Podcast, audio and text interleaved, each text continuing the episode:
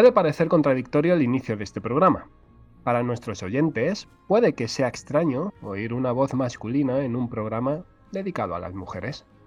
Pues no, no caigamos en los tópicos que en la actualidad muchos quieren remarcar y dejemos las marcas y los géneros a un lado para lo que nos une a todos esta noche, la literatura. Mi voz inicia este programa, sí, porque ha tocado así. Pero están las mujeres del programa, y Marina, también la voz femenina en la entrevista, en el relato y en las autoras y personajes de los libros de esta semana de los que vamos a hablar. Bueno, y también vamos a incluir a Dani, no le vamos a dejar por ahí solo. Por desgracia, muchas de esas magníficas voces han caído en el olvido, y es ahora, desde una perspectiva curiosa, cuando están despertando poco a poco. Un ejemplo de ello son las Trovairits, talentosas mujeres trovadoras. Estas trovadoras escribieron poesías de alta calidad en las que dejan entrever una personalidad literaria marcada y diferenciada de la de los poetas hombres. A pesar de su obra, han sido despreciadas hasta fechas recientes por los historiadores y estudiosos, que las han considerado poetas menores, cortesanas o lo que es peor, promiscuas. Otros han negado su existencia, aduciendo que su obra fue escrita por hombres con nombre de pluma femenino. El concepto Trovairits se utilizó por primera vez en el siglo XIII y su significado era componer. Hasta este momento las pocas mujeres compositoras solo escribían música sacra, siendo estas, las Trovairits, las primeras compositoras de música secular occidental. Estas trovadoras pertenecían al mismo estatus familiar y social que sus colegas masculinos, y sus obras solo se representaban en el ámbito privado, y su temática rompía con la tradición poética del trovador. En este caso, las mujeres reclamaban al amado su afecto, y este amor era dirigido evidentemente a caballeros, trovadores y también, ¿por qué no?, a otras mujeres, pero nunca a sus esposos. Es verdad que era algo muy atrevido y arriesgado para la época.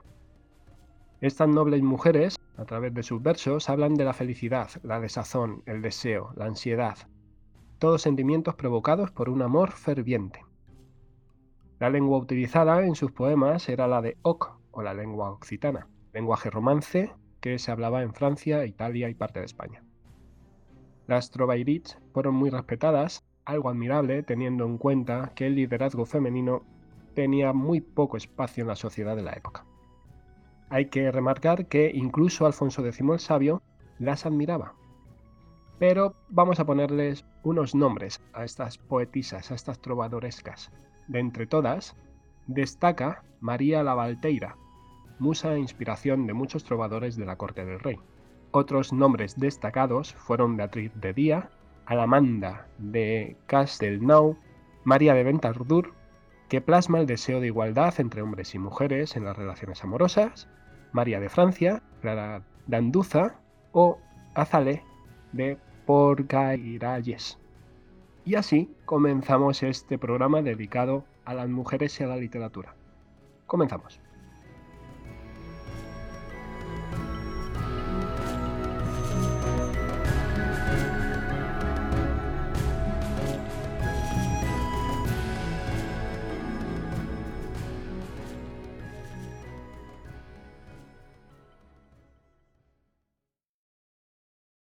La mayoría usa la noche para dormir.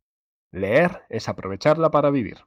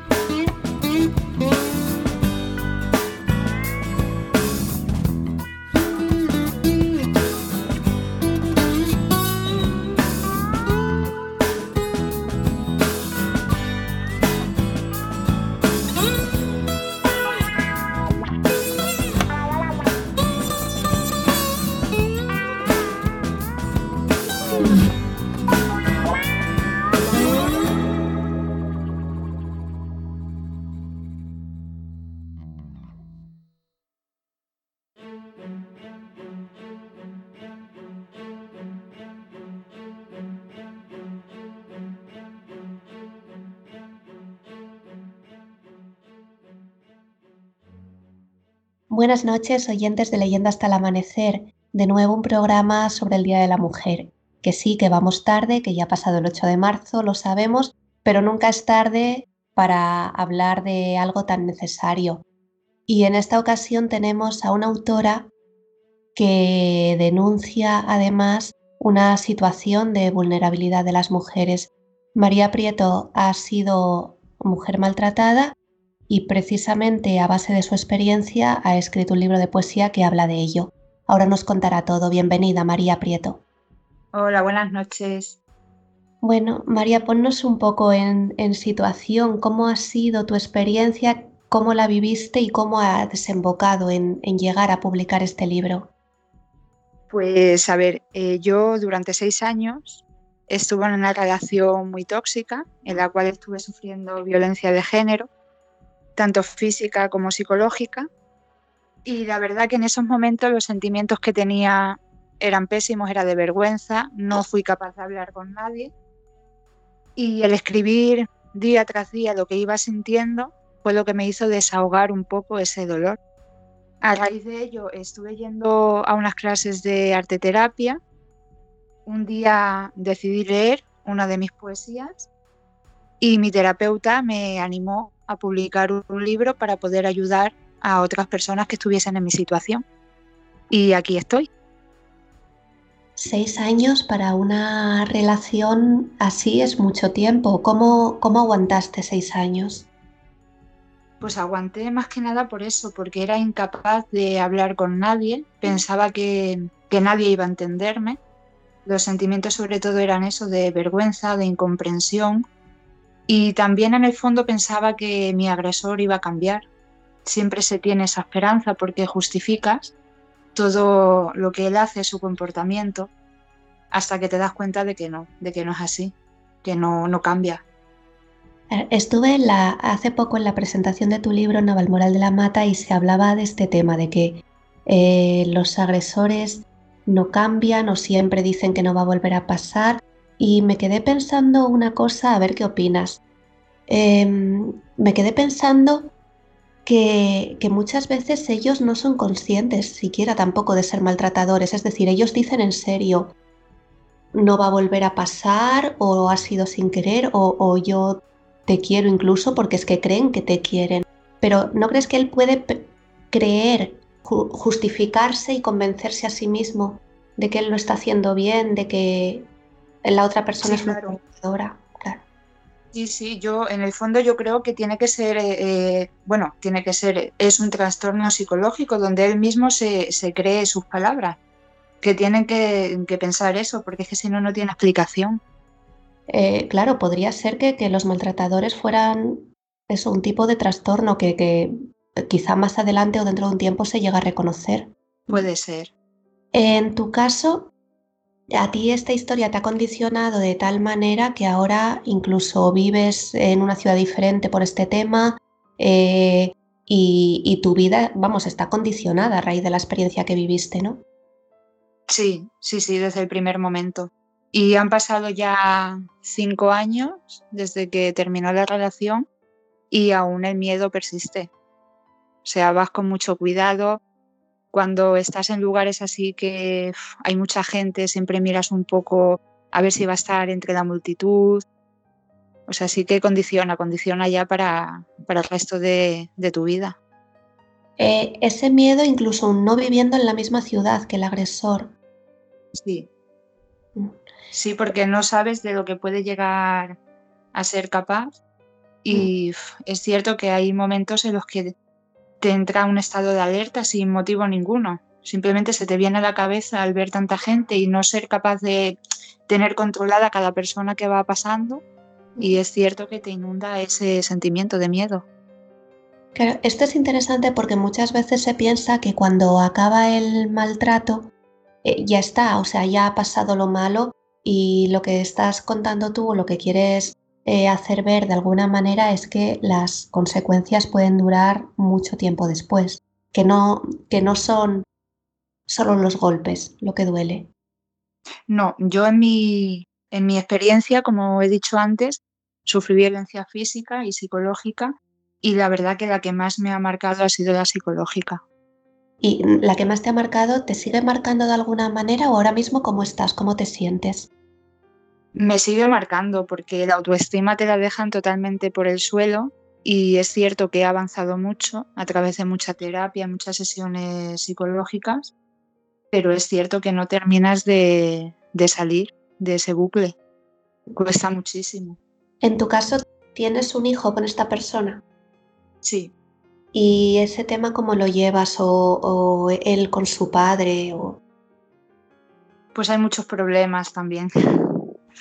Hay muchos problemas porque mi hijo en la mayoría de las ocasiones no quiere ir con el papá y no se puede hacer nada, claro. Me cuesta también porque necesito autorización para que mi hijo sea eh, pueda ir a un especialista, a un psicólogo, y después de cinco años he conseguido que me autorice para llevarlo. Pero estos cinco años han sido fatal. ¿Cómo puede ser que si hay una sentencia en firme de maltrato y un reconocimiento de esta situación, se le tenga que seguir dejando a los hijos? Pues es algo que no me explico, la verdad. Y más en la situación que tengo, eh, a raíz de que dejamos la, bueno, dejé la relación, él no quiso saber nada del niño, estuvo un año sin llamarle, tan siquiera por teléfono. Un día sin ton ni son, pide régimen de visitas y ni tan siquiera me, me da la opción a que vaya adaptándose poco a poco con el papá. Directamente fue a dormir con él y un régimen de visitas totalmente normal. ¿Le tienes que ver tú a él cuando le llevas al niño? No. No, no, las entregas y recogidas se hacen en un punto de encuentro familiar, un centro especializado, donde él siempre llega 15 minutos antes y tiene que esperar otros 15 minutos a que yo haya salido del centro. Claro, esto te condiciona a tener que estar viajando, ¿no? Cada vez que te toque eh, dejar al niño. O sea, es decir, es una situación complicada. Eh, también sabemos que muchas veces los niños en el cole, cuando son pequeños, eh, van a hacer una excursión o lo que sea y necesitan autorización de los dos padres. Este tipo de cosas me imagino que serán especialmente difíciles.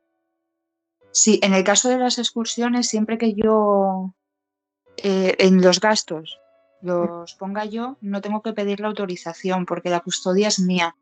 Pero para otros casos, por ejemplo, salir del país, eh, visitas a un psicólogo, casos ya un poco más complejos, sí que necesitaría la autorización del papá. Fíjate, para, para ir a un psicólogo, que se supone que es un tema de salud. Sí, es curioso y es extraño, pero sí. Entonces, todo esto, eh, todo esto que has vivido tanto durante como después, lo has ido volcando en un, en un libro en un libro de poesía además. ¿Por qué, ¿Por qué has elegido la poesía? Pues es algo que desde pequeña hago. No es por nada en concreto. bueno, me acuerdo desde que tengo uso de razón, desde primero de primaria empecé a escribir poesía, gané mi primer concurso en el colegio y la poesía es algo que siempre me ha gustado. No es por nada así en concreto, sino es algo que hago desde siempre. Claro, no, lo preguntaba porque quizá eh, la, poesía puede ser más difícil a priori, ¿no? Puede ser más sencillo quizás si vas a contar tu experiencia, eh, contarla como un diario o en todo caso como, como ficción en tercera persona, pero contando lo que te ha pasado. ¿Qué te daba la poesía que no te daban otros géneros? Pues no lo sé, la veo como más delicada, más personal. Siempre me, me ha llenado mucho, la verdad. Claro, que quizá no es tanto eh, lo que expresas literalmente como lo que la poesía es capaz de evocar, ¿no? Sí, exactamente. Este libro, además, tu libro que se llama Sentimientos tras una coraza, para, para que la gente lo sepa, lo sacamos como preventa a través de la editorial Cuatro Hojas y las reservas previas del libro estaban siendo tantas que superaron las expectativas y al final se, publicó una edición bastante mayor de lo que se tenía previsto inicialmente, ¿no? ¿Cómo te lo esperabas? No, la verdad es que no, no, no era consciente de que realmente el libro fuese a ayudar a, tantas personas. Y es más, a día de hoy sigo recibiendo críticas, eh, dándome las gracias por haber publicado el libro porque la gente se siente identificada y está ayudando a darse cuenta a muchas personas de la situación que están viviendo. Es, Fue algo... Sí. No, decía que es curioso porque eh, una de estas personas a las que le llegó mucho tu libro no tenía, recuerdo haber, haber visto la reseña y en vídeo de esta chica no tenía nada que ver con violencia de género. No, tenía que ver porque ella eh, padece sordera desde nacimiento, pero los sentimientos eh, eran los mismos. O sea, es que los sentimientos son muy amplios y distintas situaciones nos pueden hacer sentir lo mismo. Claro, esto enlaza un poco con lo que hablábamos del por qué hacerlo en forma de poesía, ¿no? Que es más, a ver, si, si tú vives una experiencia y eso te hace sentirte de determinada manera, lo que describes es ese sentimiento y ese sentimiento se puede llegar por muchos caminos, por ejemplo, a través de la sordera, como decía esta chica, o de cualquier otro, ¿no? Entonces, tu libro es un libro que puede ayudar a, mucha gente, pero con muchos problemas diferentes. Sí, la verdad es que sí. según me está comentando la gente, las reseñas, las críticas, mensajes por privado, la verdad es que me estoy sorprendiendo cada vez más por ese motivo, porque son tantas situaciones distintas. Por desgracia sí que hay también bastante por violencia de género, pero lo que decimos, son tantas situaciones distintas y con el mismo sentimiento que hasta yo me estoy sorprendiendo, la verdad. Cuando empecé a leer tu libro, eh, bueno, me llegó un libro de poesía, entonces pues me esperaba, eh, no sé, como era poesía, pues, pues me esperaba algo más ambiguo, más etéreo y me, me chocó mucho que ya para empezar la primera poesía, ostras, es muy dura, hablas directamente de, de las cosas que él decía, de, de capítulos concretos que vivías. El recordarlo de esa manera Mm, ¿Te duele? ¿Te hace bien? ¿Te hace mal? A ver, el dolor siempre está, porque cada vez que lo leo o lo recuerdo, mm, pues es como que por un instante vuelves a ese momento. Lo que pasa que ahora ya tengo el aprendizaje. Como te he dicho, después de tantas sesiones de terapia y demás, lo he tomado como un aprendizaje pero sí que es cierto que, vuelves, vuelves un poco al pasado y te pones un poco en situación. Lo único que la pregunta que ahora me hago es eh, ¿por qué? ¿Por qué estuve soportando esta situación durante tanto tiempo? ¿Cómo no era capaz de darme cuenta de lo que estaba viviendo? ¿De qué has aprendido? Pues principalmente a quererme a mí misma. Principalmente eso que sería prevención también para que no vuelva a ocurrir. Por supuesto, por supuesto. Ahora ya la más mínima alerta, ya sabes que por ahí no. Primero estoy yo y luego el resto. Eh, se suele decir en los casos de mujeres maltratadas eh, cómo has llegado a esta situación, pero supongo que no llegas de repente de un día para otro a, a, una situación de maltrato, sino que es algo muy paulatino, ¿no? ¿En qué momento te empezaste a dar cuenta de que pasaba algo, de que no era normal? Pues el día que lo dejé. O sea, realmente me di cuenta en el momento en, el que yo dejé la relación. Porque como bien has dicho, es algo tan paulatino que va poco a poco que no, no eres capaz de darte cuenta. Empieza, hay una reflexión que tengo en el libro que lo digo más o menos creo que bastante claro. Empieza con pequeñas frases que no le das importancia, que incluso puedes entenderlas y la cosa va avanzando, va avanzando a medida que te va como anulando, te va cambiando el chip y te sientes culpable y crees que él tiene la razón. Es que realmente no te das cuenta. Claro, porque me imagino que al principio sería encantador. Sí, sí, al principio mi príncipe azul, como se suele decir, que hay otro poema que también es, referido a eso. Y te envuelve de tal manera que es que eh, es imposible darte cuenta. Eh, me llamó mucho la atención una frase del libro que, eh, que entre comillas, se supone que está hablando él, y dice, ¿por qué te has maquillado? ¿Acaso me estás engañando? Fíjate qué conclusión, ¿no? O sea, si te maquillas porque le estás engañando, eh, era, era continuamente así, o sea, eh, había que andar con cuidado con lo que hacías, con lo que decías, para que no se lo fuera a tomar a mal. Sí, sí, totalmente. Y hasta el punto de pasar dos, tres meses sin salir de casa. Él iba a comprar, él iba todo, todo. Luego decía, eh, todas las mujeres sois iguales y luego nosotros somos los malos. Como un poco victimizándose él. Siempre, siempre, él siempre tenía el papel de víctima. Incluso con familiares, eh, grupo de amigos, sacaba continuamente el tema. Pues es que es normal, eh, a lo mejor salía una noticia, eh, una mujer ha sido asesinada a manos de su expareja o de su pareja, y claro, él decía, es que es normal, es normal, porque es que hoy en día todas sois unas guarras. O sea, por eso la frase tan literal. Es algo que literalmente él decía. Él se lo creía de verdad. ¿Crees que este es un problema de educación, de salud mental? Yo creo que sí, yo creo que sí. Y en este caso en concreto también de formas que se han visto anteriormente. Claro, de, educación o de cultura, ¿no? Sí. ¿Esto cómo crees que se podría erradicar de cara a, a nuevas generaciones? Pues la clave está en la palabra que acabamos de decir.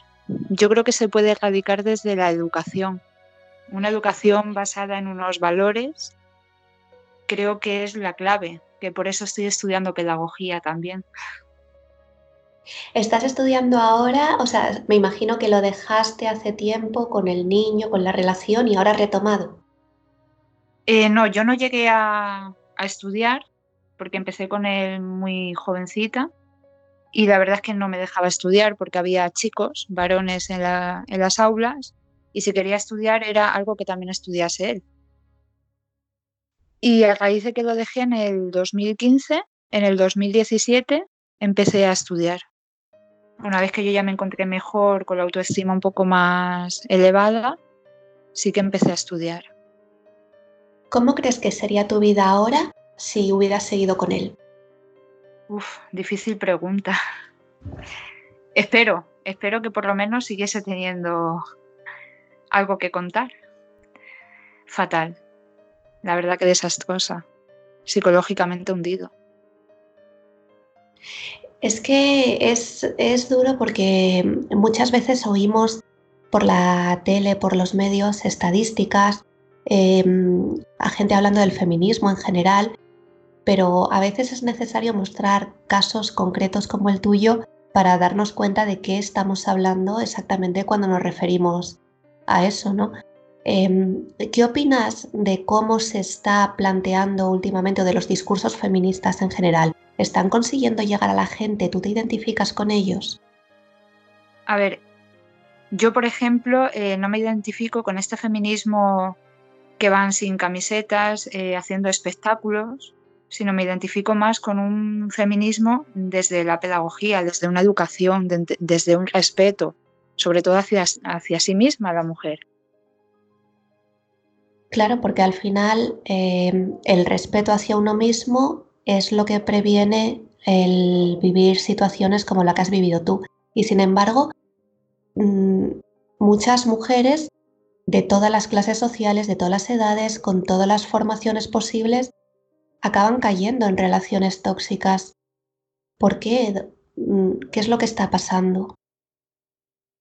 Yo creo que es eh, por la autoestima tan baja que se tiene, por la necesidad de sentirse querido. Y claro, encuentras una persona que aparentemente es una persona ideal, te cuida, te quiere, súper detallista, muy atento, hasta que, claro, va pasando el tiempo y una vez que te tiene ya en vuelta, va cambiando, va cambiando. Entonces yo creo que es un poco eso también, la falta de autoestima en una misma. Claro, esto es lo que me planteaba al principio. ¿Cómo es posible que alguien detallista y cuidadoso y cariñoso se convierta en otra persona? ¿Lo hace conscientemente? O sea, es un plan desde el principio eh, para atar a alguien o es que él realmente no se da cuenta tampoco de su propio proceso? Eh, eh, ¿Tú cómo lo interpretas? Tú que le conoces y le conoces bien porque has convivido durante muchos años con un maltratador, ¿Cómo crees que funciona su cabeza para llegar a esos extremos? Yo creo que es más bien lo segundo. Debe ser un problema psicológico porque con el resto de personas era súper amable. No era para nada lo que era dentro de casa. Eso te daría a ti también más dificultades para que te creyeran. Sí, me encontré con muchos obstáculos, la verdad. La gente me decía, ¿cómo es posible? Si con lo agradable que se le veía, pues mira que no me lo creo. Mira que, claro, yo me quedaba en plan, vale. O sea, cree lo que quieras. Yo realmente sé lo que ha pasado. Siempre se Aparte que, que tengo pruebas, pero tampoco es plan de ir mostrando uno por uno. No, si me quieres creer, me crees, y si no, pues no, desde luego yo no creo que haya que ir mostrando pruebas a quien no se lo quiera creer. Eh, a ti te creyó un juez, que supongo que es lo que importa, y aquí estamos, ¿no? Sí. De todas formas, eh, la sentencia todavía no es firme del todo, porque ha habido pequeños problemas, nos han presentado testigos principales y después de cinco años todavía el juicio está, está abierto que ese es otro tema, o sea, cómo puede tardar tanto la justicia habiendo además un niño pequeño de por medio en una situación de maltrato. Es, tremendo porque no sé si es que hacen falta más, más medios, más personal o qué, pero... Uf. ¿Qué tienes pensado de aquí en adelante? Eh, porque ahora mismo estás viviendo donde estás viviendo, pues para poder estar cerca de este punto de encuentro familiar y tal. Pero de cara al futuro, ¿qué te gustaría, eh, cómo te gustaría que fuera tu vida? Pues como está siendo hasta ahora, ir avanzando, ir superando cositas y sentirme realizada yo como persona, ir consiguiendo mis metas y, para adelante siempre. Claro, que lo que, se, lo que se disfruta ahora, supongo que por comparación con lo de antes es el camino y no tanto el llegar a un punto en concreto, ¿no? Exactamente. Es disfrutando los pequeños momentos, pequeños detalles pequeñas caídas, porque ahora disfrutas todo, sigues aprendiendo. Disfrutar de mi hijo, de mis estudios, el día de mañana de mi trabajo, que ojalá logre también trabajar en algo que realmente me llene, me sienta realizada como persona. Y si puedo, pues seguir escribiendo. ¿Te arrepientes de algo? La verdad que arrepentirme, lo que es arrepentirme, no porque mm, al final lo que he aprendido es que todo es un proceso, tenemos que aprender ciertas cosas y mi manera de aprender fue a través de esta experiencia. Gracias a esta amarga experiencia estoy ayudando a otras personas, que eso también me reconforta muchísimo. Y si no hubiese aprendido esto, quizá no sería la persona que soy hoy en día. Entonces lo que es así, arrepentirme, no. Sí que por supuesto, hubiese hablado en esos momentos con alguien. No hubiese estado tanto tiempo ni haber pasado tantas experiencias. Pero lo que es arrepentirme, arrepentirme, no, porque es un aprendizaje para mí. Ahora mismo, desde que has publicado el libro, eh, me imagino que estás hablando con mucha gente o te está contactando mucha gente para decirte qué te parece y tal. ¿Cómo ha sido la experiencia de, de la publicación? ¿Te ha ayudado a sacar cosas de dentro, porque a veces el, hecho de transformar el dolor en algo físico, tangible, sacarlo supone una catarsis, ¿no? Ese proceso, ¿cómo ha sido y cómo te estás sintiendo con los resultados? Pues la verdad que hasta hace muy, muy, muy poquito todavía no me lo creía. sí que me sigue ayudando, porque como te comentaba, hay mucha gente que me escribe por privado y el mm, hablar otra vez de mi experiencia para ayudar a esa persona, sí que me sigue ayudando porque es algo que inevitablemente tienes ahí dentro y cada vez que lo saca fuera alivia y sigue ayudando a sentirte cada vez mejor, más superada las cosas y verlo un poco más, una experiencia pasada y más normalizado, ¿no? ¿Y algo bonito que te hayan dicho o algo destacable, alguna anécdota bonita a, raíz de la publicación de este libro, pues con gente que no conocieras o algo así? Sí, por ejemplo, la chica que, me hizo la crítica por vídeo, la chica que tenía sordera, esa crítica me llegó muchísimo, más que nada porque fue la primera vez que me hacían una crítica sin ser víctima de violencia. O sea, me sorprendió muchísimo y me llenó muchísimo. Después también, sobre todo, la gente que me dice que, que me da las gracias por haber publicado, lo valiente que he sido, o sea, yo no me consideraba una persona valiente. Mm, la visión hacia mí misma era todo lo contrario, porque es cierto que lo que más, más me ha grabado y lo que soy incapaz todavía de superar es el sentimiento de culpa. Entonces yo me sentía un poco mm, cobarde, un poco mm, tonta, ¿no? De ¿por qué he aguantado todo esto? ¿Por qué no lo vi? La culpa es mía por no verlo. Todavía el sentimiento de culpa sigue indagando un poco ahí en el interior. Y claro, al decir, eh, eres muy valiente por publicar esto, gracias por ayudar, pues eso sí que me llena muchísimo. ¿Tienes miedo de que ahora, a raíz de, la publicación del libro, un libro en el que apareces con tu nombre, tu agresor te pueda localizar o se pueda enterar de que has publicado o le pueda, no sé, parecer mal o, vete a saber? Sí, la verdad es que sí. Ese miedo está. Eh, lo que pasa es que yo no estoy diciendo ninguna mentira, no sale ningún dato personal. Yo no estoy culpando directamente a nadie, ni, bueno, culpando no. O sea, no estoy nombrando a nadie, en ningún momento nombro a nadie. Y es una realidad que sí que creo que debería de, compartirse por el hecho de que puede ayudar a otras personas, evitar que pasen lo que yo he pasado. Pero el miedo sí que está. Es más, me ofrecieron ir a un programa de televisión y rechacé porque tenía que salir mi imagen pública. Directamente yo hablando del tema. Sí, y bueno, y cuando te propuse esta entrevista también fue de lo primero que me preguntaste, si se iba a ver en vídeo. Sí, ¿Qué le dirías a, otras mujeres que ahora mismo estén pasando por esta situación? Pues le diría sobre todo que siempre, siempre hay salida. Que hablen con quien tengan un poco más de confianza, bien sean sus familiares, algún amigo, que es difícil en estas situaciones tener amistades. Yo anulé todas las mías. Pero siempre que hablen, hablen con el, no sé, con el profesor de sus hijos o la profesora, con alguien, que hablen con alguien, o por lo menos que intenten dar señales de lo que están pasando. Y sobre todo eso, que hay salida, es que siempre hay salida. Eh, es importante recalcar que siempre hay salida porque eh, muchas mujeres con hijos que dependen económicamente de sus parejas, eh, me imagino que les cuesta ver la salida. Sí, mucho.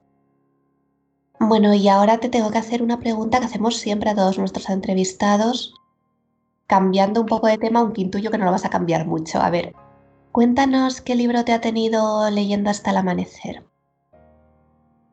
Pues el libro que me ha tenido leyendo hasta el amanecer se llama Criaturas Salvajes y es de la autora Elena Bautista.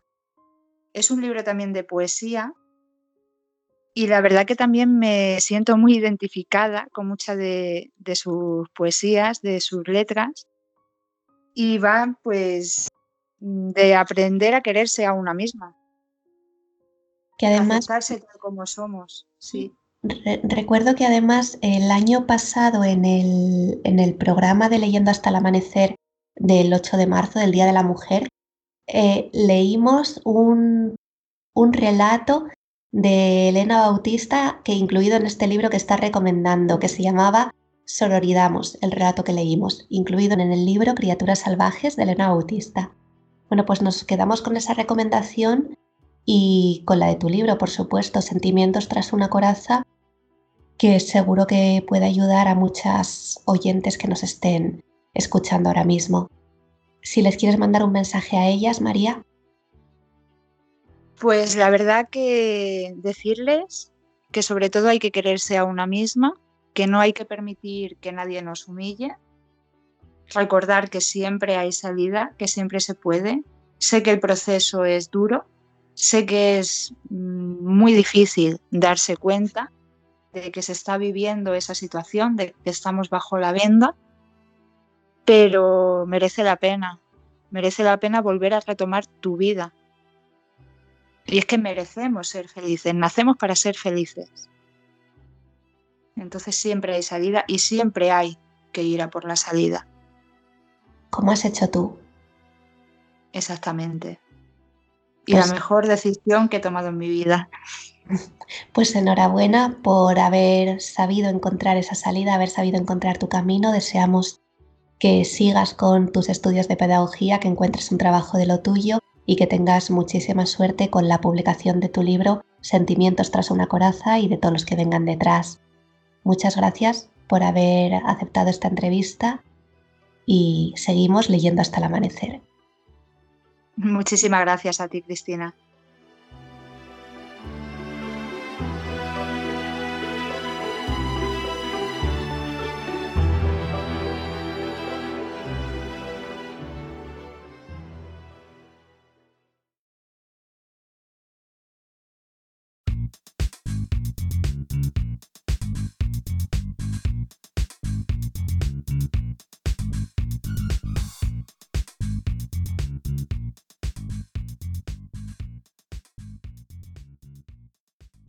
Queridos oyentes, después de tanto me sangran los ojos, tantos como programas publicados, ojo a este dato, puede ser que penséis que no nos queden ideas para sacar esta sección. Y para ser sinceros, en alguna que otra conversación en el grupo hemos dudado hasta de nosotros mismos. Pero aquí seguimos, al pie del cañón, sacando esta estupendísima parte de Leyendo hasta el amanecer. Si echamos la vista atrás, la sección ha ido mutando desde sus orígenes equívocos en el habla o en la escritura, todo lo garrafales que se pudiera, meteduras de pata en la prensa y en la televisión, y claro está, de nuestros queridísimos políticos y de gente que en general habla. Nociones para hablar mejor, como aquel programa en contra del laísmo o el uso de los anglicismos en demasía. Y por supuesto las aventuras del Casti, que últimamente está viajando mucho. Y bueno, ya que estamos hablando de orígenes, Vamos a otro de los lugares comunes de este Me sangran los ojos, el léxico. Venga, comencemos. Muchas palabras del español son variaciones de palabras de otros idiomas, u otras eran siglas en su día y otras se inventaron para designar nuevos objetos. Aquí os dejamos una colección de palabras usadas habitualmente y cuyo origen puede ser desconocido y además es curioso. Santiamén. Esta palabra tiene su origen en el aburrimiento, pues cuando las misas se oficiaban en latín, la gente esperaba ansiosamente la bendición del Padre para irse lo más rápido posible de la iglesia, más o menos como actualmente. La expresión de en un santiamén se refiere a la última parte de la oración, in nomini Patris et Filii Spiritus Sancti. Amén. Esta palabra tiene su origen en China, ya que el símbolo de esta palabra proviene de la unión de la palabra hierba cha y del árbol tu.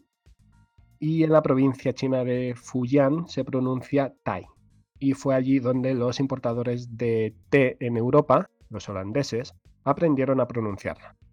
Con el tiempo la palabra tai se convirtió en té para España, ti para los alemanes, té para los franceses y ti para los ingleses. Borracho. Esta palabra proviene de burra, que en latín significa hez o sedimento, y hace referencia a la devaluación de la condición que tiene una persona bajo los efectos del alcohol. Mambrú, puede ser que se fuera a la guerra. Parece ser que esta palabra es una deformación a la hora de pronunciar el nombre del general Malbur del siglo XVIII. La canción que conocemos se hizo popular debido a que una nodriza se la cantaba a uno de los hijos de María Antonieta. Dabuten. A pesar de que este término no está recogido en los diccionarios oficiales, sí que es utilizado o era utilizado sobre todo por los jóvenes. Ahí queda dato millennial. Sí que se reconoce la palabra bute, que significa mucho, y junto a la preposición de se utiliza para referir a algo que vale mucho, de calidad. Como muchas otras palabras, su uso cotidiano hizo que se popularizara y comenzara a evolucionar en palabras similares como debute, debuti o debuten, Hoy en día, o, bueno, en, cierta época, se decía para decir algo que es genial.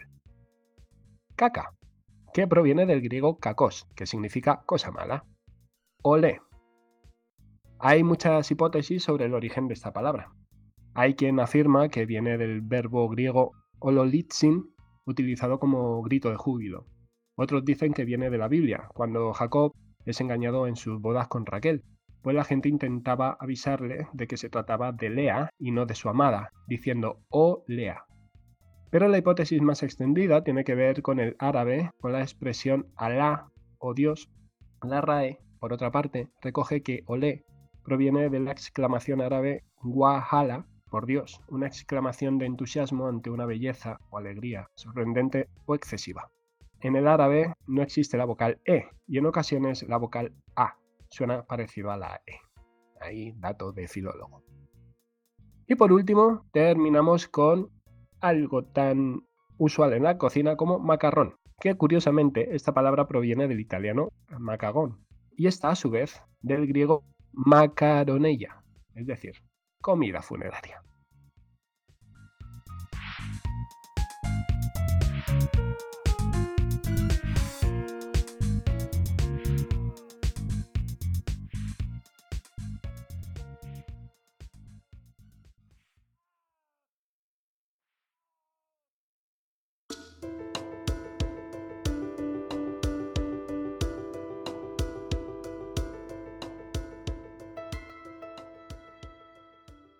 Bienvenidos, aquí estamos otra vez en esta tertulia de Leyendo hasta el amanecer, esta vez por el Día de la Mujer. Un poquito tarde, pero nunca es tarde si la dicha es buena. ¿Qué tal, Dani? Buenas noches, bien, pues aquí estamos. Sé que al final vamos, vamos, vamos con retraso, pero oye, es lo que dices. Aquí estamos, no fallamos a nuestra cita. Tarde, pero no de nosotros, lo de ir con retraso. Tal cual, sí. ¿Qué tal, Jonathan? Pues aquí, aquí como, como todas las noches cuando nos reunimos, eso sí tarde, pero bueno, a ver. Los últimos serán los primeros. Eso, eso. Y buenas noches, Marina. Bueno, a ver, a ver si mañana se acaba el mundo. Bien. Y yo, que soy Cris, y estoy muy bien hoy, muy bien. Muy bien, pese a lo que os voy a contar ahora. Pese a lo que os voy a contar ahora de mi reseña. Porque atención al dato con el que empiezo, ¿eh? Según un artículo publicado en La Razón, que hacía referencia a un estudio sobre este tema, uno de cada, una de cada cuatro niñas y uno de cada siete niños va a ser víctima de algún tipo de abuso sexual durante su infancia o adolescencia. Atención al dato, ¿eh? Una de cada cuatro niñas y uno de cada siete niños. Joder, madre mía. Esto significa que es que por estadística todos conocemos a niños abusados. Sí. Hmm. Esta noticia me puso los pelos de punta, luego si queréis os paso la URL. Sí, sí, sí. El caso es que Cassandra Vergara, que es una autora de Barcelona, ha querido poner su granito de arena para frenar esto. Y eso lo ha hecho con su libro, Tienes un secreto. Bueno, Tienes un secreto es un libro infantil que trata de prevenir el abuso sexual. Y lo hace a través de Sofía, la niña protagonista, que va explicando de forma adaptada al entendimiento infantil, pero muy claro, que nadie debe obligarte a hacer nada con lo que te sientas incómodo, que a las personas hay que respetarlas, incluso aunque todavía sean pequeñas, que hay secretos buenos y secretos malos, y cómo distinguirlos.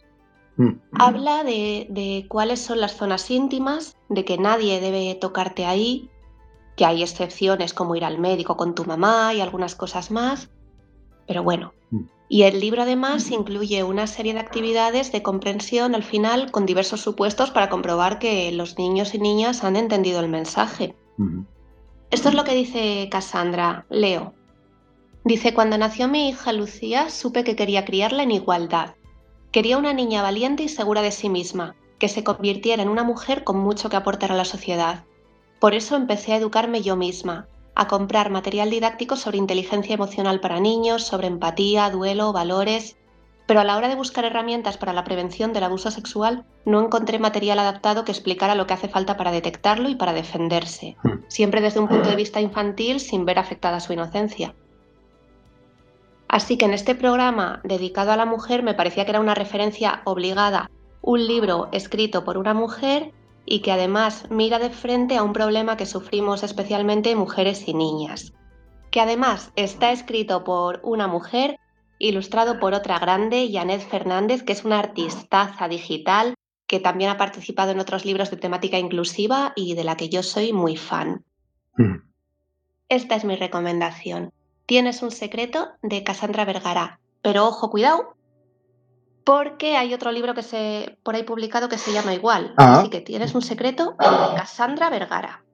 Mm, yo sé que muchos, puede que haya, bueno, muchos, no sé si muchos o no, pero estoy seguro de que habrá alguien por ahí que piense cuando escuche esta reseña, "Jo, joder, pero es que eh, un libro para esto, un libro para no sé cuánto, un libro para no sé qué. Sí, Vale. y es verdad. Sí. Bueno, sí, sí. Pero, pero hay, Empieza tú. Sí. y es cierto, pero, o sea, por supuesto, los niños tienen que tener cuentos que les gusten y que sean divertidos y que al final eso va a hacer lo que, lo que, eso va a ser lo que haga que desarrolle el gusto por la lectura y que de verdad se interese por la literatura. Pero hay temas que no es tan fácil contar Exacto. así directamente con los Exacto. padres. Y en este programa, que era el, pro- el Día de la Mujer, Mm. pues me parecía que este era un tema que tenía que salir. Sí, sí, sí, sí. Y que al fin y al cabo este es un tema que muchas veces muchos padres pues con- no tratan con los hijos, porque es algo que, que piensas que no, que por desgracia piensas que no te va a pasar, Mm. que a tu hijo no lo va a tocar nadie, Sí, que sí, no. Pero oye, la vida es difícil, hay mucho hijo de puta barra hijo de puta suelto por ahí afuera. Eso. Y no está de más si alguien nos ha hecho un libro para poder enfrentarnos a ello y tener esta charla a tiempo con, con nuestros hijos. Exacto. Exacto. Sí, sí, sí. Y que la literatura puede hacer un bien en, esto, en estos momentos en los que no se quiere dar mucha importancia a estos temas, porque se, Sí. se quiere solapar Sí. o se quiere endul- a- endulcorar de una manera demasiado, no sé. yo no sé, no sé si me explico. Es que mm, a mí este tipo de temas que no se, que no se hable, que no se hable, que no se prevenga, que no se me irrita. Es que una de cada cuatro niñas. Por eso Se es dice es- pronto, exactamente. Madre Es mía. que es, es una brutalidad. Y luego para que no, para que no haya ningún tipo de. Para que no haya nin- que se prohíba o que se intente prohibir este tipo de, de manifestaciones, de, re- eh, de reivindicaciones. Sí.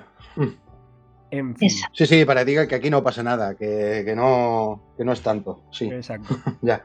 Eso. En fin.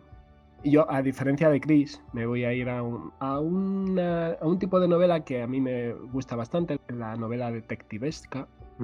Y en este caso, una autora de Estados Unidos, eh, Sue Grafton, que de hecho me, me descubrió un grupo de amigas, en, Mm. en el grupo de amigos de aquí por Zaragoza, pues, Sí.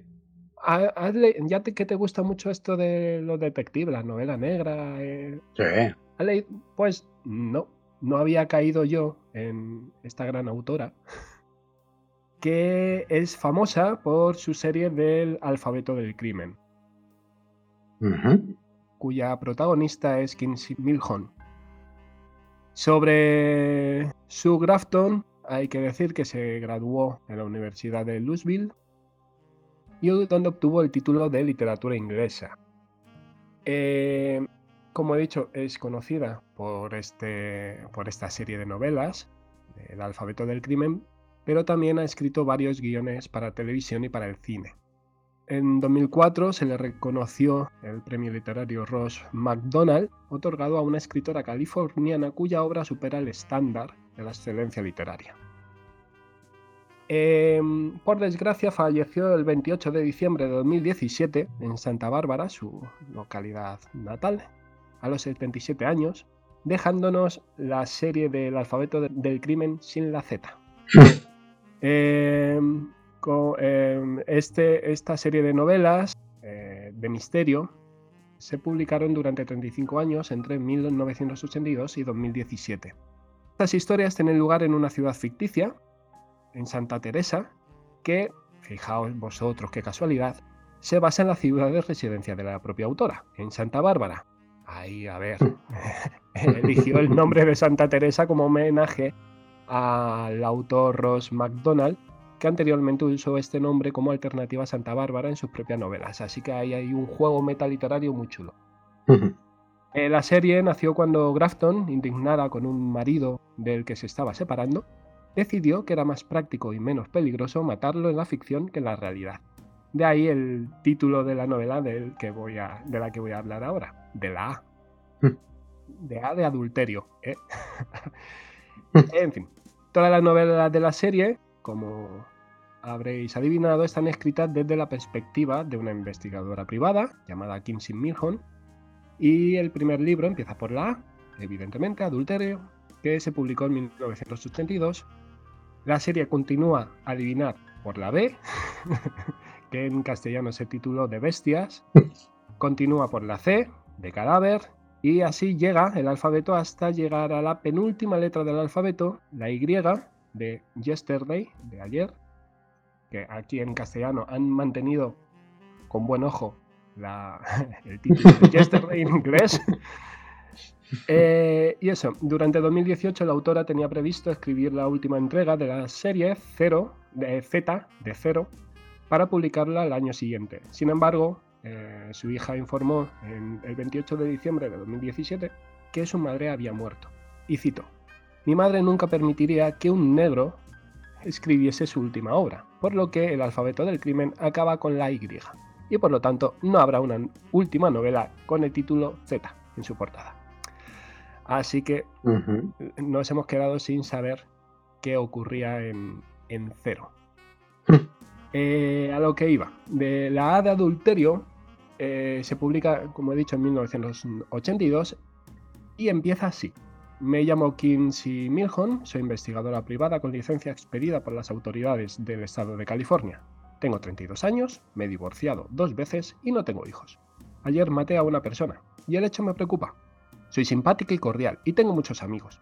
El inicio ya llama la atención como una persona un tanto bipolar, que algo nos va a ir mostrando el personaje con bastante con bastante fuerza, con bastante garra, aunque al principio pueda flojear y nos despiste un poquito con frases como esta.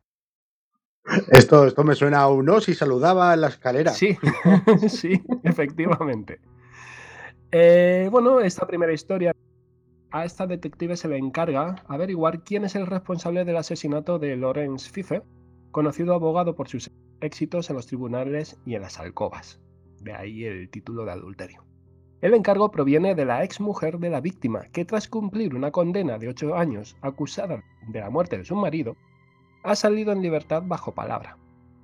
Una historia en principio sencilla, pero que, bueno, cosa de la vida, se va enredando con otros asesinatos pasados y presentes. En 1982, su Grafton publica esta primera entrega, como digo, y está a caballo entre los años 60 y 80, siguiendo siempre un orden cronológico en las diversas entregas que nos permite ver cómo nuestra protagonista va, va madurando poco a poco, cómo el escepticismo se apodera poco a poco de ella, cómo el cansancio de esa profesión, cómo se va a hacer más insensible a la sordidez del mundo en el que se mueve. Eh, tiene un lenguaje directo ágil con gotas de humor negro y siguiendo la estela de otros clásicos de la novela negra, como Hammett, Chandler o su admirado Ross MacDonald. Y así nos vamos adentrando en el universo californiano de Kinsey Milhon, aparentemente feliz, despreocupado, pero con muchísimas falsas apariencias. Mm. La maldad está siempre al acecho, agazapada, dispuesta a saltar sobre los felices vecinos de Kinsey y transformarlos de honrados ciudadanos en seres bastante cabrones. Y nada, no os voy a decir mucho más. Ya os, yo creo que ya os he dicho demasiado de la A de, este primer libro. Y hay que. Yo me, yo me he quedado por la C. Voy poco a poco con su Grafton. y así que nada. es eh, mi recomendación de hoy. Subgrafton A de adulterio. Me ha gustado lo de la bipolaridad. Sí.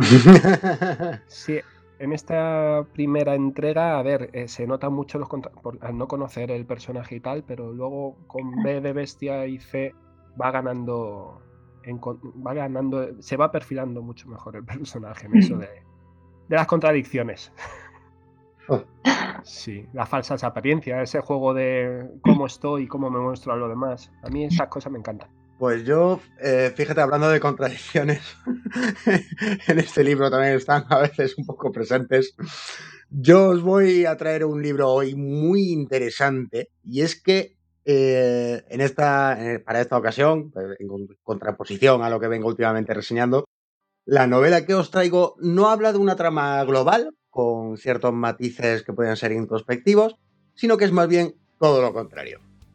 Es una historia de una mujer en concreto en un viaje a su interior, a su día a día, a su manera de pensar, de actuar y, como no, incluso de soñar. Pero aunque este ejemplar abre en primera persona y de sí misma, en cuestión, estoy más que seguro de que vais a poder veros identificados o, identificadas en muchas de esas situaciones.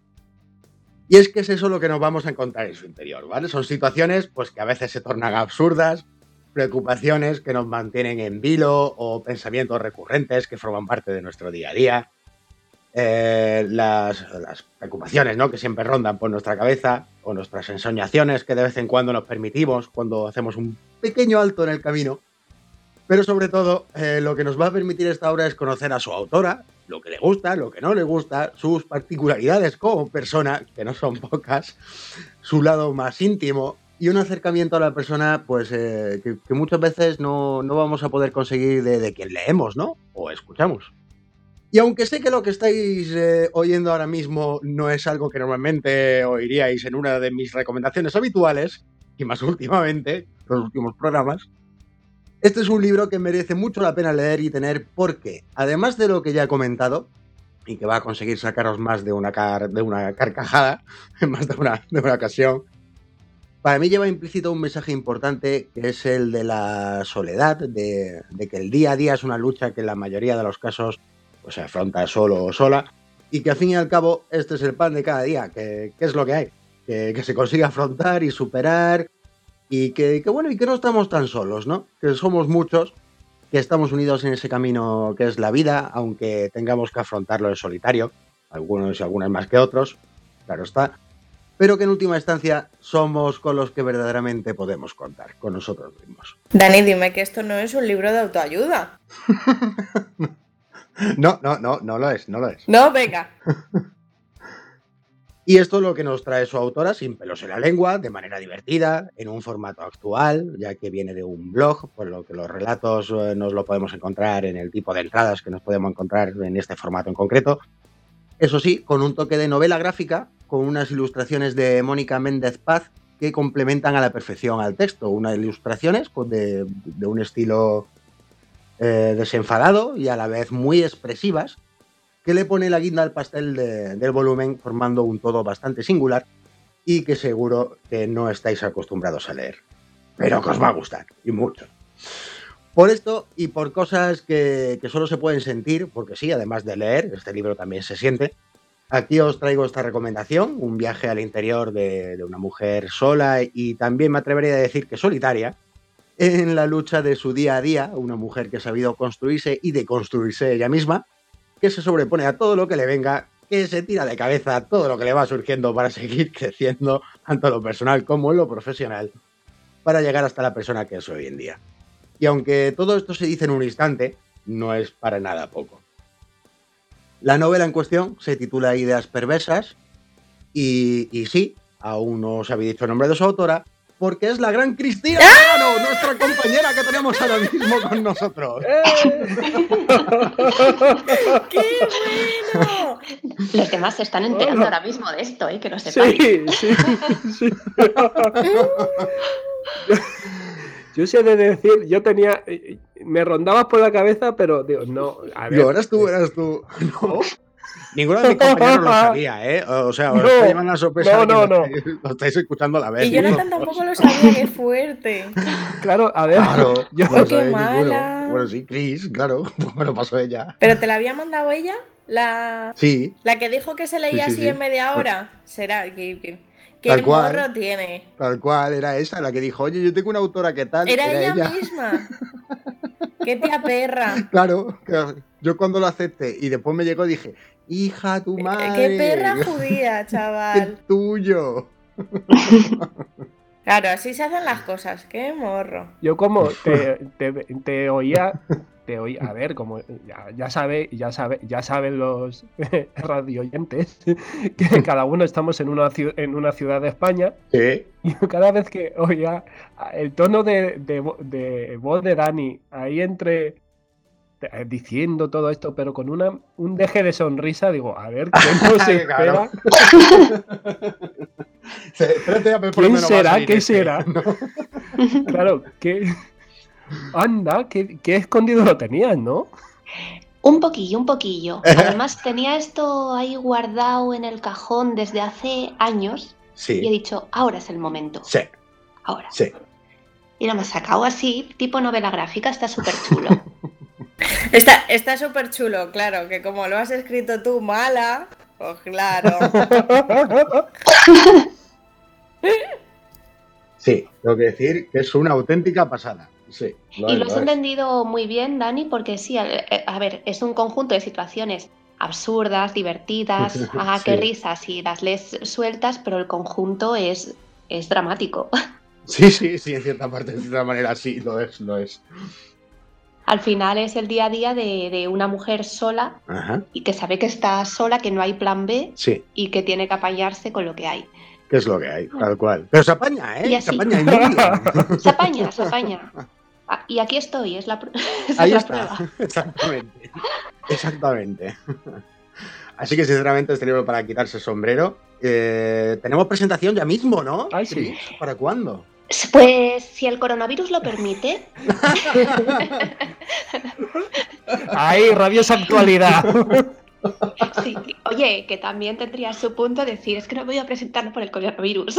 Claro, claro, sí, sí. oye. Eh, El libro, estos meses después, el libro que el coronavirus no dejó publicar. El libro no patrocinado por el coronavirus. Sí, sí, sí.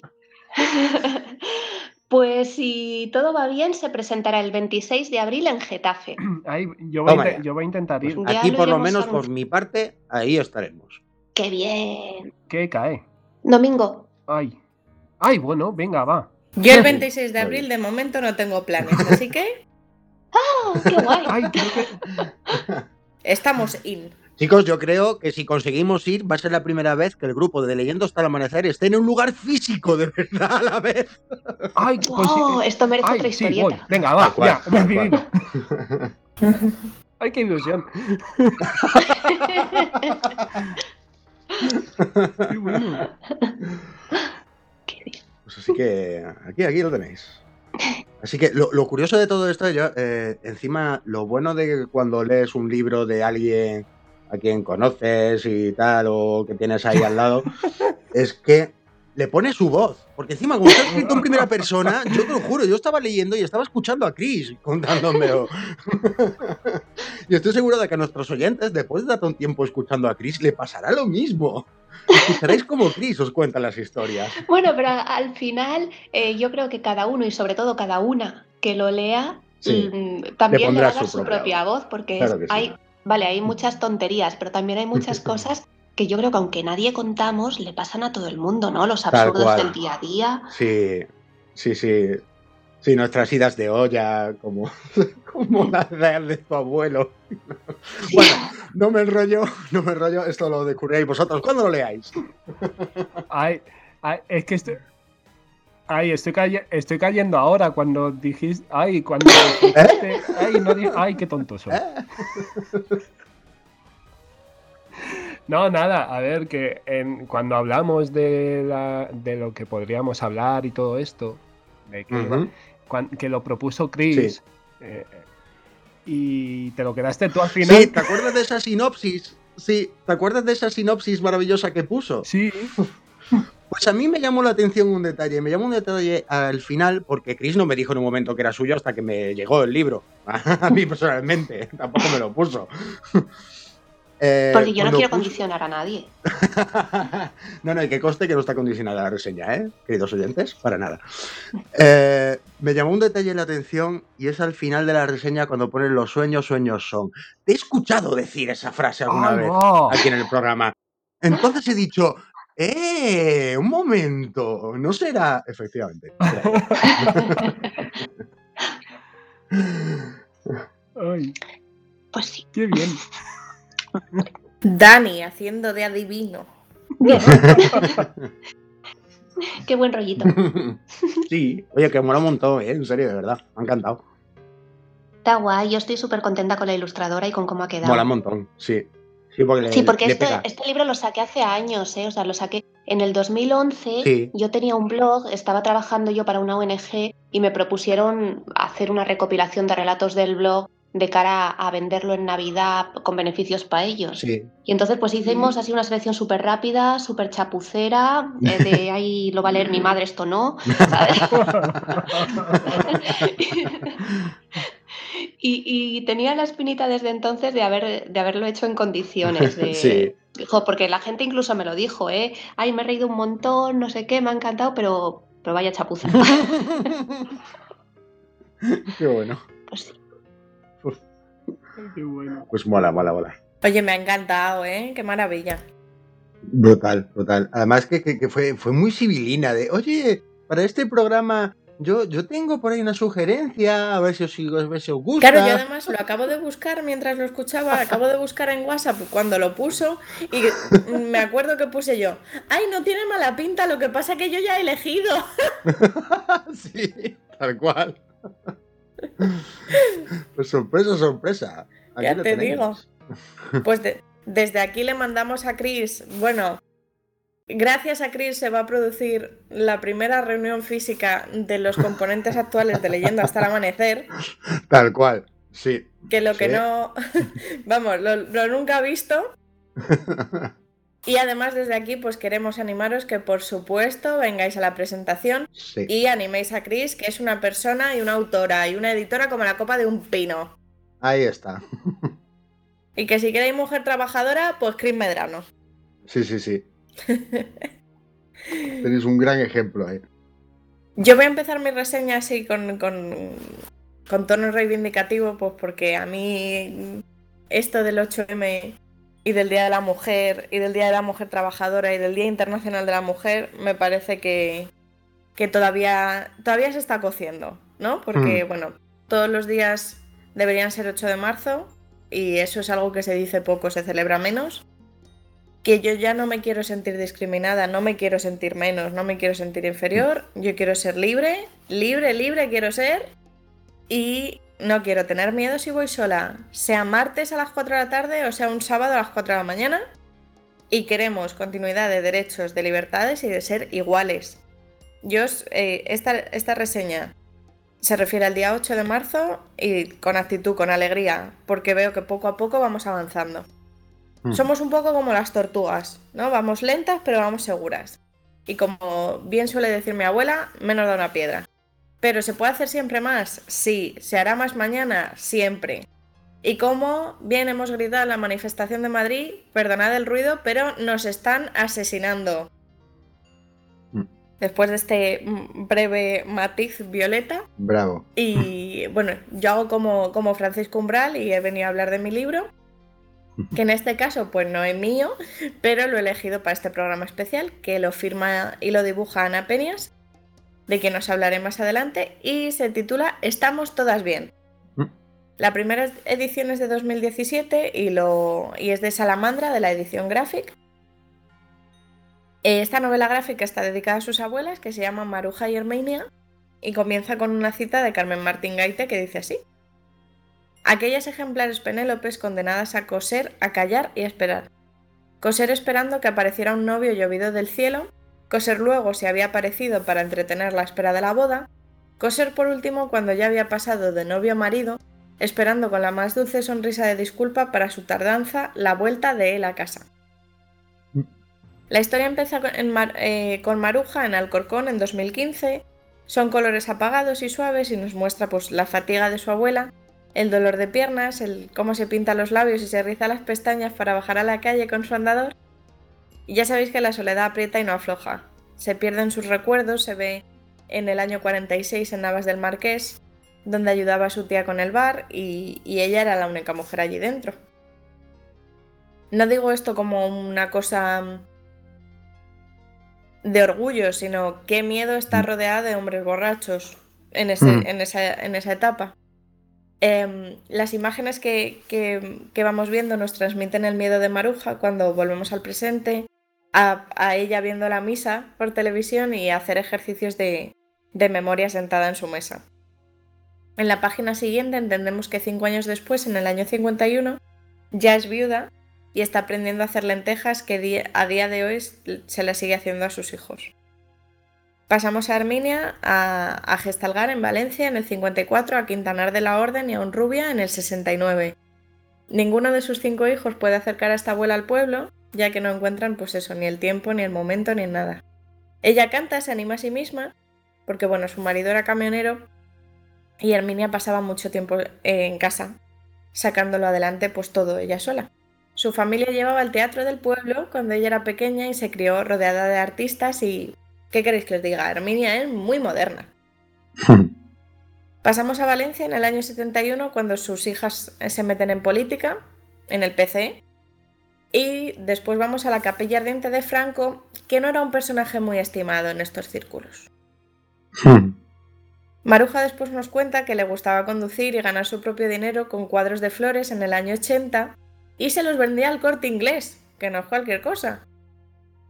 Por otro lado, Herminia baja a desayunar con sus amigas, que también están jubiladas, pero sus recuerdos le llevan a Valencia en el año 84 cuando era ama de casa a tiempo completo. Su nieta Ana le está entrevistando para este libro y Herminia le cuenta la historia de su madre y de su abuela Hermenegilda, que le leía cuentos y las mil y una noches se las leía antes de dormir. Ya sabéis cómo son las abuelas, que no quieren ser una carga. Mm. Se rodean de televisión, del teléfono para estar cerca de los demás. Por eso las que estamos, entre comillas, estamos todas bien. Los agradecimientos finales van para todas esas personas y todas esas mujeres que nos cuidan día a día. Eh, Ana Peñas, que no Peñas, es la nieta de estas dos abuelas, nació en Valencia en el año 87. Desde su página web nos cuenta que estudió diseño empresarial y bellas artes en su tierra, además de disfrutar de una estancia artística en Oporto en el año 2015. Esta es su primera novela gráfica, pero no por ello ha dejado de ganar multitud de premios, como el séptimo catálogo iberoamericano Ilustra en 2016. Estamos todas bien se publicó gracias al Premio Internacional de Novela Gráfica FNAC Salamandra Graphic en su primera edición de 2017. Por último, y no por ello menos importante, esta ilustradora fue la primera mujer en ganar el Premio Nacional de Cómic en 2018 y este premio se lleva entregando desde 2007. En, en el mismo año, en 2018, eh, fue nombrada Premio de Autora Revelación Nacional en el Salón de Cómic de Barcelona. Para celebrar este 8 de marzo, Día Internacional de la Mujer y Día Internacional de la Mujer Trabajadora, ya sabéis, estamos todas bien de Ana Peñas. Toma ya. Eh, y lo que sí decir que, joder, ya tardaron también en darle a la Ya primera mujer el premio. Pero oye, Porque como luego además tienen, tienen los santos cojones de decir que es que no hay mujeres en el gremio, ya. Sí. sí, no, no que va. ¿verdad? No que va, solo hay que echarle un vistazo a todo lo que hay y te encuentras mujeres por todos lados. Creo que sí, como en cualquier otro gremio. Lo que pasa es que, que sí, pues, pues pues ya sabemos, lo vemos en otros premios, lo vemos en... Uf, desde... ¿Cómo puedo decirte? Uf, desde el Premio Nobel de la Paz, bueno, de los premios Nobel en general. Los premios Nobel en general, En los general. Oscar, los Goya, sí. No, sí, sí, sí, sí, sí, lo podemos ver perfectamente. El otro día leía una entrevista a... no me acuerdo quién era. Ah, han reeditado un, un libro de la autora esta de ciencia ficción que te gusta a ti, Dani, de Úrsula Le Guin, Le Guin. Sí, Neusle Caleguín, sí. Pues esta mujer han reeditado un libro eh, suyo como de entrevistas. Y decía que Ajá, vete tú a saber si le hubiesen dado a Margaret Atwood, a la autora del cuento de la criada, sí. si le hubiesen dado el premio Booker, si ella se hubiese definido en aquel momento como literatura de género. Ajá, ya ves. Claro, tú eso, si, o sea, como que decía que había triunfado por haber sabido camuflar un poco lo que es el- el- los temas que trata en sus libros. Sí, exactamente. Sí. Por desgracia, Así sí. Mm. sí. Pero yo, gracias a este libro que he releído, em, creo que me he dado cuenta que si yo escribiese un libro, lo escribiría también sobre mis abuelas. Además que sí. Además en unos tiempos ba- bastante más complicados que los de ahora. Y, y oye, ahí, ahí han estado. Ahí han estado, han luchado y han, han sobrevivido para todo. Así que si hay alguna abuela escuchándonos, gracias. Sí, sí, sí, sí, sí, totalmente. Sin ellas no hubiéramos existido, eso para empezar. Desde luego. Y sobre todo, además, estamos hablando de unas generaciones que, que, oye, que establecieron unas bases para lo que tenemos hoy en día. Sí. Que ya de por sí no es poco. No es poco, no es poco. Si os interesan más libros sobre abuelos molones, tenemos un programa de precisamente eso, de abuelos molones. Sí. Hasta aquí nuestras recomendaciones sobre el Día de la Mujer y en nuestros libros de la semana, pero no os vayáis, que seguimos.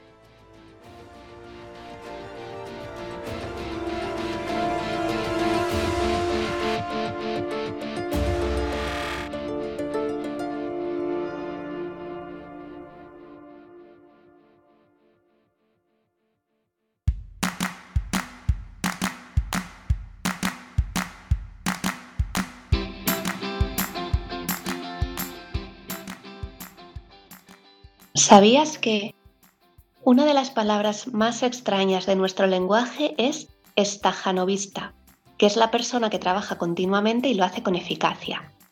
Inenarrable, que usualmente se conoce como inefable, y hexacosio y exafobia es una fobia al número 666. Luis Braille creó el método de lectura mediante el tacto para personas invidentes. A partir de 1827 se publicaron los primeros libros mediante este sistema. La primera novela escrita con máquina de escribir fue Las aventuras de Tom Sawyer, de Mark Twain, publicada en 1876. El propio autor lo afirma en una carta personal, tras haber adquirido una máquina de la marca Remington dos años antes. Charles Dickens tenía en su casa una puerta secreta camuflada en una falsa estantería de libros. ¿Qué escondería tras ella? La biblioteca más grande del mundo es la Biblioteca del Congreso de Estados Unidos, fundada en 1880 y localizada en Washington. Cuenta con 138 millones de documentos, de los cuales 30 millones son libros y 61 millones manuscritos.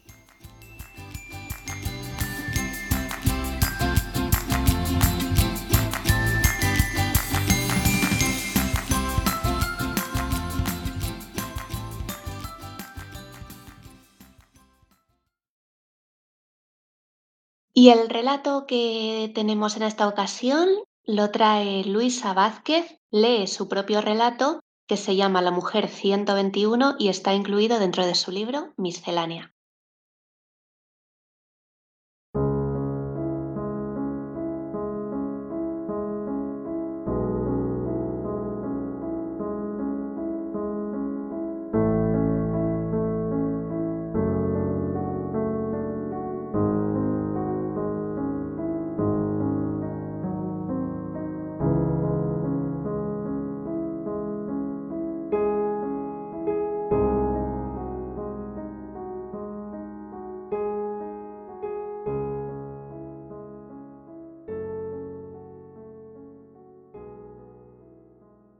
Mary era una preciosa niña de diez años.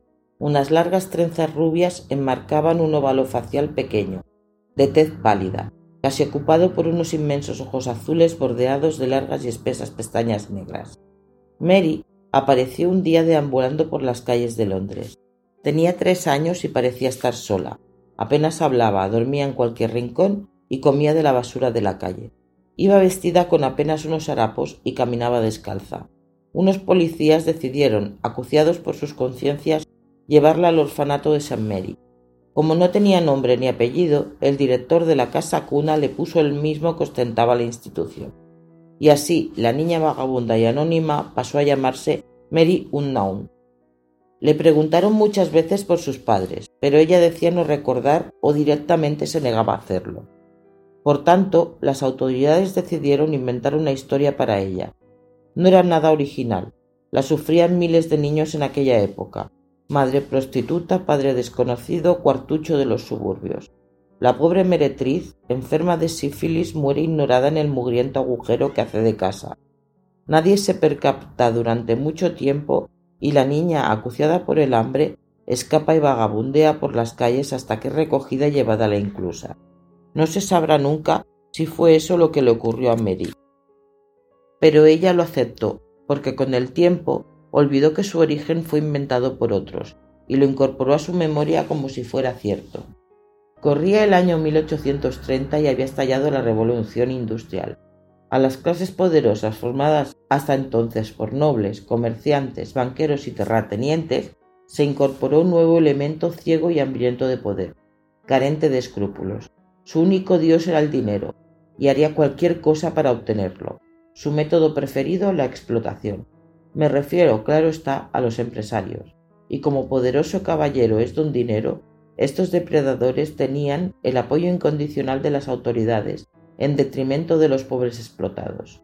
El objetivo de estos empresarios era que el margen de beneficio entre la manufactura y la comercialización fuera lo más grande posible. Para ello intentaban gastar lo mínimo en mano de obra. Por tanto, las condiciones laborales de lo que se dio en llamar por primera vez obreros eran lamentables, y todavía queda muchísimo por hacer. Aunque las circunstancias eran ideales para poder tener grandes beneficios con pocas inversiones, el objetivo de la reducción de costes los llevó a prescindir del trabajo masculino más caro. Habían descubierto a los obreros ideales, las mujeres y los niños. Los podían mantener en sus puestos durante 17 horas seguidas a cambio de unas pocas monedas, pues nunca protestaban. Y una de las fuentes principales que generaba gran cantidad de estos trabajadores infantiles eran los orfanatos. Los gestores de estas caritativas instituciones proporcionaban la mano de obra a cambio de un agradecimiento monetario. Mary siempre había sido una niña buena y obediente. Era dispuesta, limpia y nunca protestaba o se enfadaba. Por tanto, era una candidata ideal para acabar atada a un telar en la industria textil. La despertaban a las cinco de la mañana, fuera invierno o verano, aunque ya hubiera cántaros o se congelara el aliento. Con un delantal encima de su vestido de entretiempo y una bufanda que una vez le regaló una dama piadosa, caminaba con sus compañeros durante una hora para llegar a la fábrica. Les daban un mendrugo y un trozo de queso, que servían como almuerzo y comida.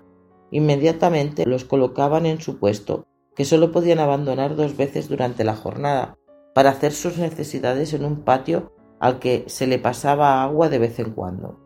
Roían sus exiguas vituallas sin parar de trabajar. De vuelta al orfanato ya de noche cerrada, apenas tenían fuerza para beber un vaso de leche aguada, Inmediatamente caían en un sueño pesado producto del cansancio extremo. Y pasaron cinco años. Mary se había convertido en una jovencita alta y muy delgada, más pálida si cabe, más callada si eso era posible. Sus ojos azules eran opacos, hundidos, rodeados de negras sombras. Sus manos prematuramente artríticas y su espalda encorvada eran el premio a todos los años de duro trabajo. Aun así, ella se había resignado a su destino, lo mismo que de niña había aceptado un pasado impuesto, sin protestar, sin rebelarse. Pero el azar juguetón hizo que un día Mary conociera una chica de su misma edad y quiso asimismo que acabara trabajando a su lado en la fábrica textil. Y la crueldad del lado no sería completa si esta chica que se convirtió en la hermanita que Mary nunca tuvo no estuviera enferma de tuberculosis. Nuestra dulce niña, esa que jamás alzó la voz, era dócil como una hoja movida por el viento, llevada por el amor fraternal y el instinto de protección del débil que toda mujer lleva dentro, pasó a tomar el protagonismo del huracán. Se enfrentaba a los encargados de la sección de los de telares, para conseguir más descanso para la enferma. Se colaba en la cocina de estos y robaba pan y lonchas de jamón para que pudiera alimentarse mejor. Al principio no se le dio demasiada importancia a este cambio de actitud. Solo eran hechos aislados. Pero una mañana, Ruth, dos telares más allá de Mary, se negó a que su hijo, Peter, de ocho años, fuera obligado a empujar rollos de tela de veinticinco kilos. Poco a poco el espíritu de rebeldía fue prendiendo entre las trabajadoras como la chispa de un rayo en la jarasca seca. Inicialmente fue algo aislado, individual, con poca decisión, luces que brillaban un momento y se extinguían rápido. Pero los corrillos a la salida cada vez eran más numerosos. Las voces de protesta fueron increchendo de tal manera que se convirtieron en gritos que llegaron a oídos del que ocupaba el puesto más alto, el amo. El gran señor, su dueño, fue sorprendido por el hecho de que unas pocas mujeres encontraran el valor para enfrentarse a él. Pero una vez superado el estupor inicial, se dio cuenta de que debía tomar represalias antes de que todo aquello se tradujera en pérdidas para su pecuniario. Buscó a las cabecillas, las incitadoras, las que con sus palabras incendiarias y sus razones inventadas habían conseguido arrastrar con ellas a esas otras pobres desgraciadas que se habían creído que tenían derecho a una vida mejor, porque las revoluciones no tienen justificación sino proselitistas charlatanes y convincentes.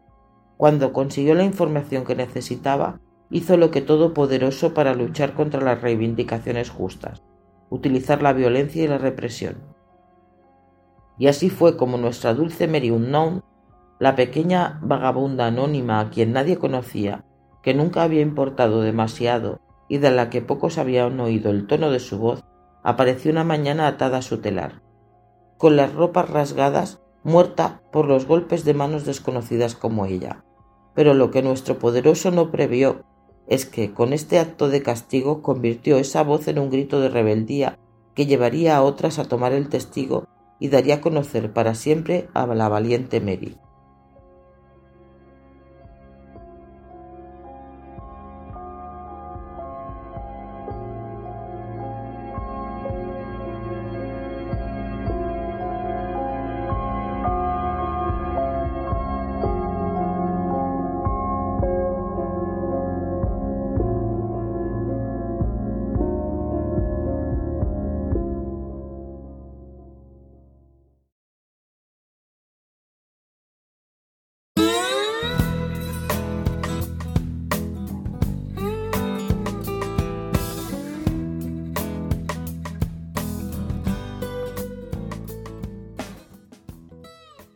Y así llegamos al alba, después de hablar de mujeres y literatura, poniendo nuestro pequeñísimo granito de arena para situar a muchas escritoras y darles voz. ¿Qué literata se nos ha quedado en el tintero? Hacednos llegar vuestras opiniones en redes sociales, Facebook y Twitter, y en nuestra página web, leyendohastalamanecer.com. Para terminar, como siempre, una frase de una gran autora, Ana María Matute. Escribir para mí no es una profesión, ni siquiera una vocación. Es una manera de estar en el mundo, de ser. No se puede hacer otra cosa. Se es escritor, bueno o malo, ya es otra cuestión. Buenos días.